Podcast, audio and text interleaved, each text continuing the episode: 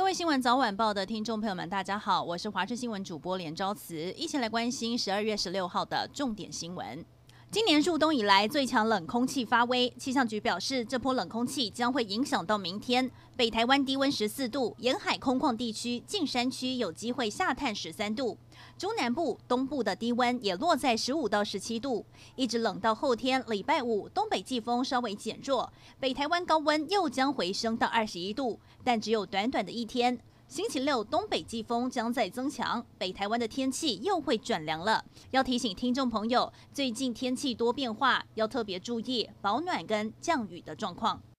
新竹一名三十七岁男子在上个月六号骑机车硬闯中横便道，被管制人员拦下之后，汽车跑进了隧道，随后疑似跳下了山谷，失踪长达了四十天，直到昨天深夜被上山打猎的民众发现，在废弃的洞穴内奄奄一息，猎人带领了警消人员前往救援，而奇迹生还的男子只靠着喝水为生，身体相当虚弱，但没有明显的外伤。但是暴瘦将近二十公斤，眼眶凹陷，满脸胡渣。男子的姐姐第一时间赶到医院探视弟弟，他受访时开心地说：“看到他平安，总算放下了一颗心。家人一直觉得弟弟还活着，没有放弃。”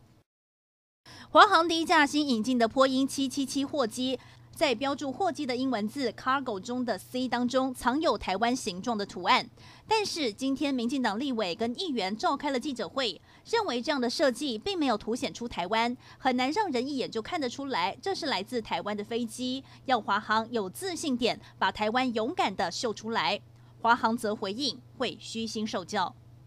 总统蔡英文日前表示，明年要盖一万五千户的社宅，但台北市长柯文哲直言，当然不可能。也曾在节目公开说，蔡总统一定会跳票。针对连日的发烧话题，蔡总统昨天在脸书发文，只要愿意参与的人比唱衰的人多，居住问题一定可以持续改善。柯文哲今天回应说，不想打口水战，政治斗争到此为止，但又说台北市的社宅进度超前，中央的政绩有五分之一是台北市帮忙达成的，炮火依然猛烈。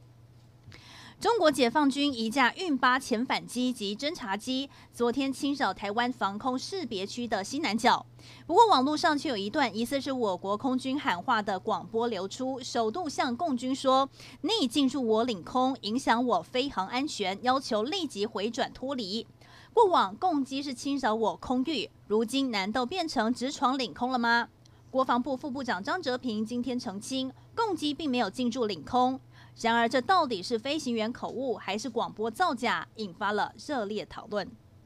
猴硐的走山意外引发了各界关注。不过，对于事故路段本身为 C 级边坡，应该是安全的，却发生了走山事故。对此，运安会今天表示，事故发生当下就派员到现场，经过调查是没有人员操作失当的问题。而接下来的安全检视将与台铁局共同进行。